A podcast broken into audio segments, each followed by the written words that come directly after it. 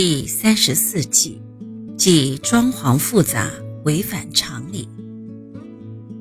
过于华丽壮观的住宅成凶相，洁净简素的家主吉相。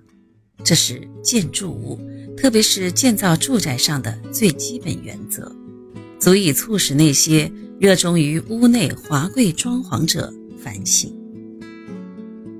人类的住家除了供栖息以外，还具有如衣服般的意义。它可以表现个人的兴趣、性格，又具有象征身份的作用。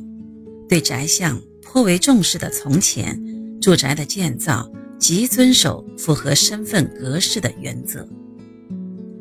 士农工商的住宅各有不同，倘若超越本身的身份，居住于华丽壮观的宅邸。则违反自然常理，将属凶相。宅相之本在于宅中充满阳气，一家即可繁荣兴盛。而过于华丽的住宅缺乏阳气，宛如蜡烛燃尽之前突然大放光芒，随即会步入衰亡之底一般。充满阴气的家将衰，充满阳气的家。将盛，所谓富必润屋，然而润屋却会使阳气丧失。主人喜爱花美、性娇者，非实质的阳气，而如同强弩之末，阳中含阴，将成为衰败的开端。那现代的住宅究竟要从何才为适当呢？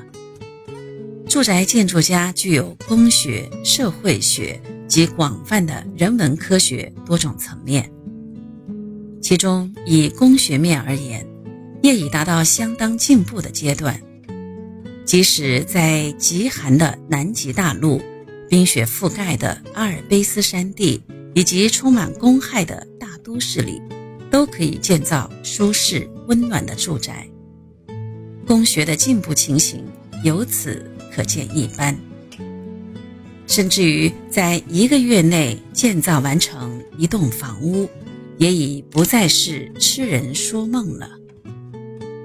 因此，我们现今的住宅环境的确已经够好了。从前有位著名的哲学家曾经说过：“住屋不漏水，饮食不用愁，便已足够。”但是。我们对住宅的满足程度，是不是已经超出了上述的这句话呢？现在人们之所以会对住宅产生许多的不满足，都是由于在住宅当中没有办法完全容纳瞬息万变的生活变化，常年过着同样的生活，固然会引起不满足，而当今社会。无论是生活空间、生活手段，或者是对于生活的想法，都在快速的转变之中。